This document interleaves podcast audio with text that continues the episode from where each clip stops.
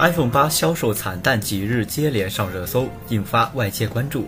苹果新品受到热捧，万人排队通宵只为购买一款最新的 iPhone 的盛景，真的不复存在了吗？与 iPhone 遭遇相同，三星最新旗舰手机 Note 八在中国预售遇冷，苹果还手握一张 iPhone X 王牌，而三星只能想方设法的彻底消除 Note 七爆炸门给用户造成的阴影。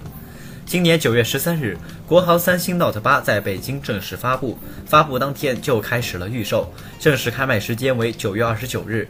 这次作为三星旗舰 Note 八，售价不低，六十四 G 售价为六千九百八十八元，一百二十八 GB 版本为七千三百八十八元，二百五十六 GB 版本为七千九百八十八元，跟 iPhone 八和 iPhone 八 Plus 接近。对于三星 Note 八的预售情况，三星电子大中华区域总裁金贵贤表示，仅用四天就完成了全部预售目标，可以明确的说是比当初预计的量要高。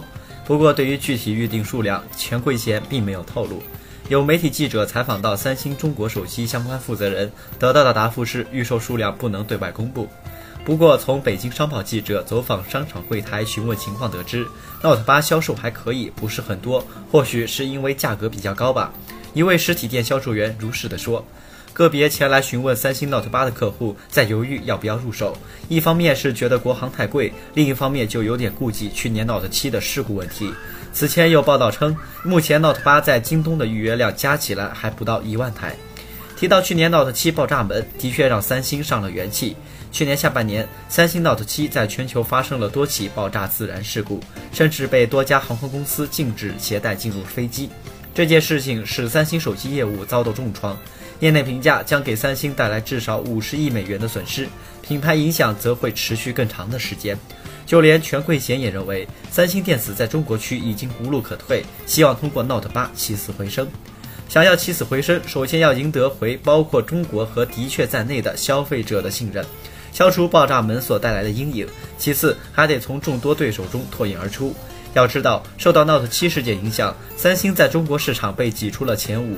一大批中国国产手机的崛起，比如 OPPO、华为和 vivo，都是三星重新夺回市场份额的强劲对手。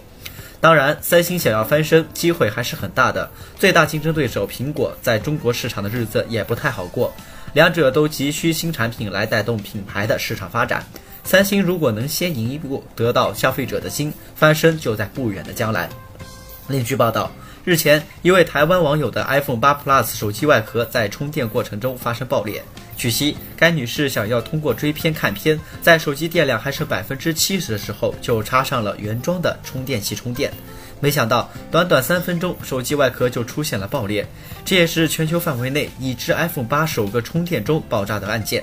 凤凰科技就此联系了苹果公司，苹果相关人士表示，的确存在新闻中的事件，目前还在了解掌握相关情况以及更多的细节。开脸 iPhone 仍在经销商处。